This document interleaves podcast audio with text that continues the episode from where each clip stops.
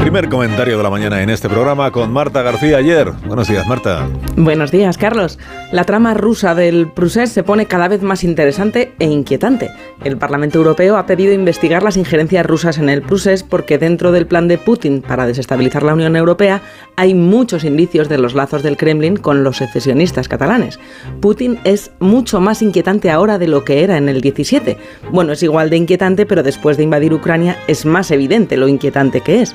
De hecho, la posibilidad de que Rusia se atreva con una incursión contra un país de la OTAN cada vez se toma más en serio.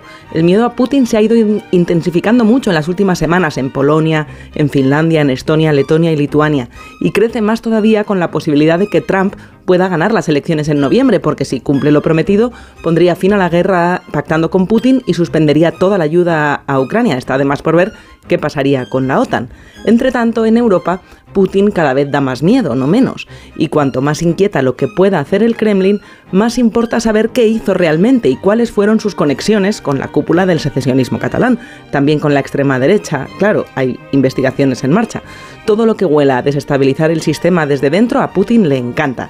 Por eso es tan importante la resolución que ayer aprobó el Parlamento Europeo por una mayoría clarísima. 453 votos a favor, 56 en contra y unas pocas abstenciones. En contra de investigar los lazos de las conexiones de los europarlamentarios con el Kremlin, han votado los propios independentistas, claro. Los socialistas votaron a favor. Y eso sí que es inquietante.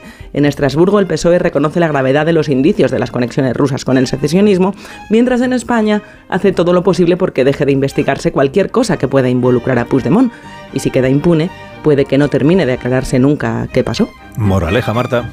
Ya no hay excusa para no investigar la trama rusa. Son las 7 y 20, una menos en Canarias. Es onda cero.